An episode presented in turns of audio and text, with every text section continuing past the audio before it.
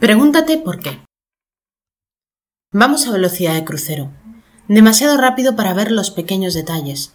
Demasiado apresuradas para pararnos a pedir explicaciones.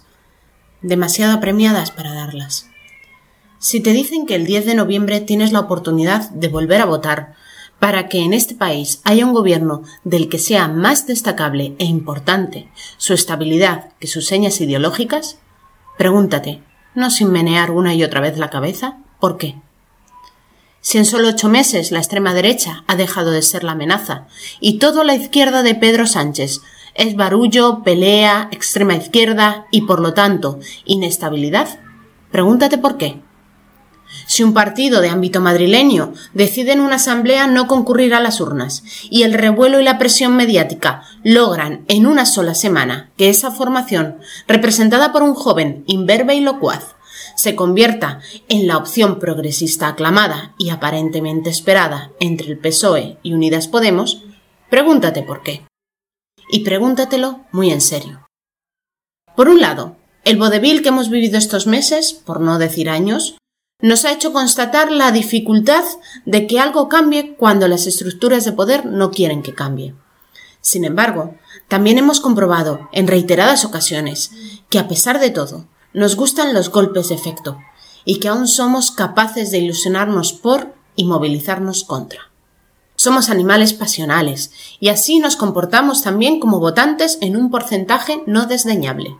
Nos creemos los mensajes repetidos hasta la saciedad, nos hacemos eco de los mismos cual expertas en la materia porque nuestras redes sociales, que convenientemente hemos filtrado, nos refuerzan. Porque las personas que establecemos como referentes así nos lo dicen.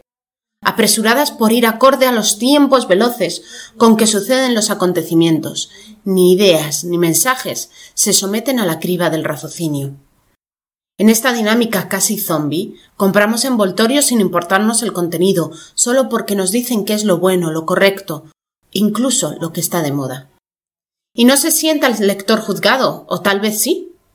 El caso es que solo apelamos a hacer un análisis, muy superficial, de una parte de los votantes con responsabilidad en el actual panorama político. ¿Por qué?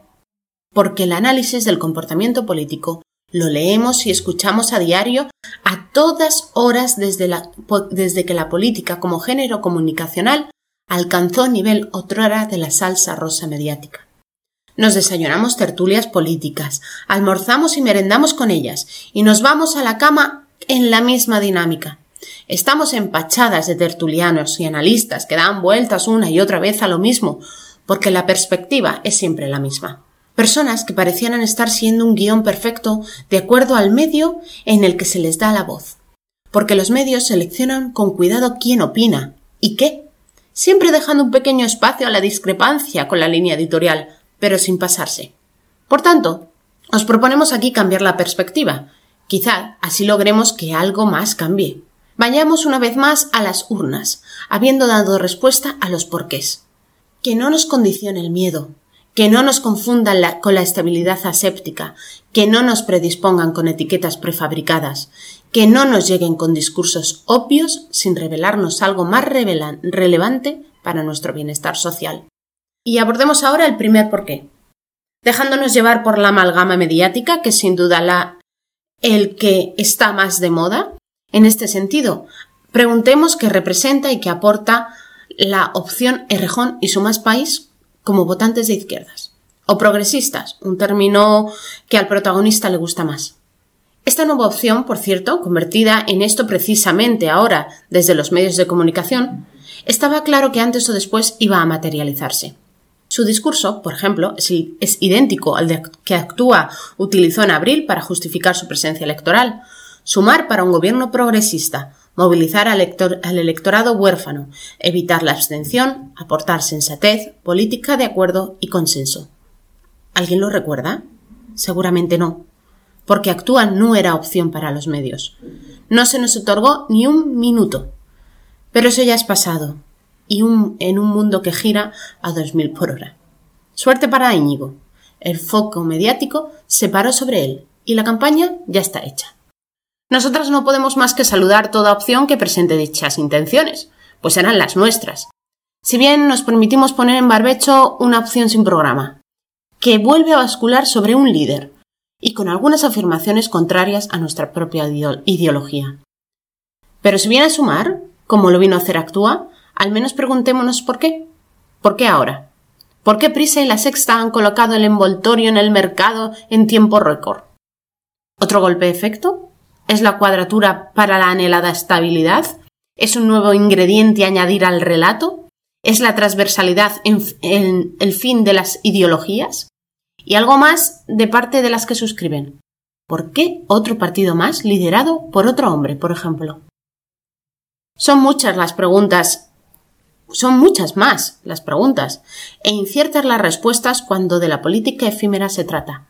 Fugacidad, por cierto, que tampoco sabemos si ha llegado para quedarse. Es por eso que parece más práctico aprender a manejarse con acierto de cara a un futuro que anhelar tiempos pasados, aunque sí, sin perder la perspectiva, pues a veces conviene pararse a echar la vista atrás. A pesar del paternalismo y el maternalismo patriarcal que impera, recordemos que somos adultas, con capacidad para plantearnos tantos porqués como consideremos necesarios. Y como nosotras, vosotras.